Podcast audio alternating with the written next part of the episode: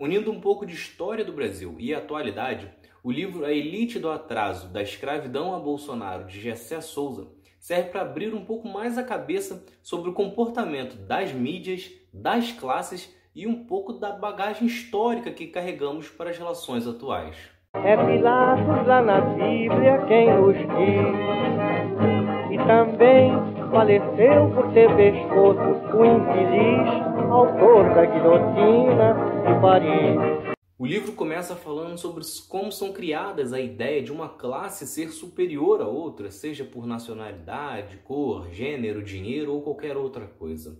É essa ideia, por exemplo, que permite a defesa das privatizações, por exemplo, pois acreditam que determinadas pessoas, sejam empresários nacionais ou estrangeiros, são mais capazes de administrar algo que deveria pertencer a todos. Essa estratégia de dominação que permite que uma classe de elite defina o que é justo ou injusto, o que é certo, o que é errado, o que é corrupto ou o que é legal. E parte da dominação, segundo Gessé Souza, está no discurso de combate à corrupção, que sempre aparece justamente quando a elite quer tirar do poder um governo que está focado em promover a ascensão social das classes mais baixas.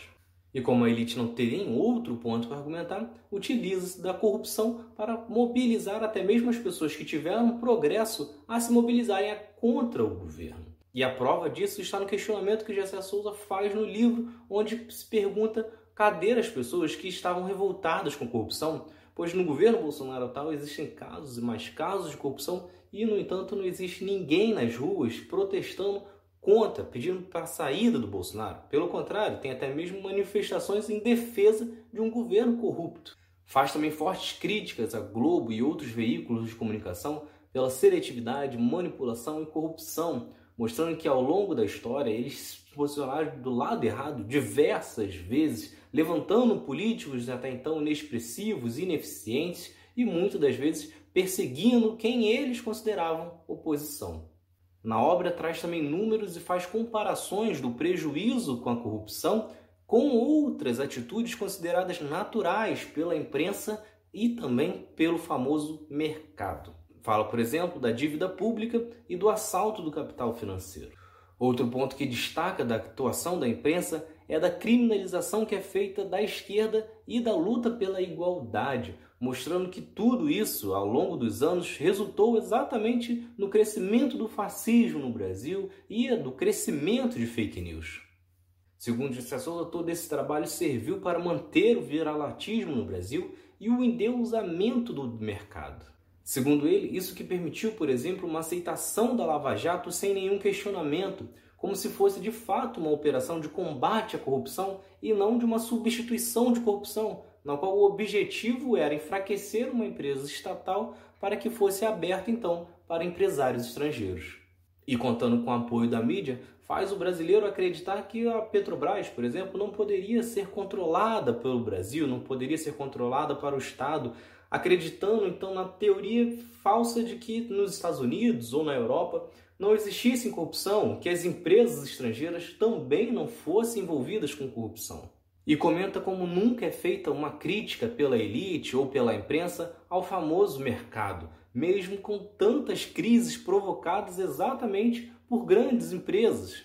Assim como esses mesmos grupos tratam a corrupção como se fosse algo exclusivo do Estado, ignorando a participação efetiva das empresas em todos esses casos. Outro ponto importante destacado no texto é sobre a formação e a divisão das classes no Brasil.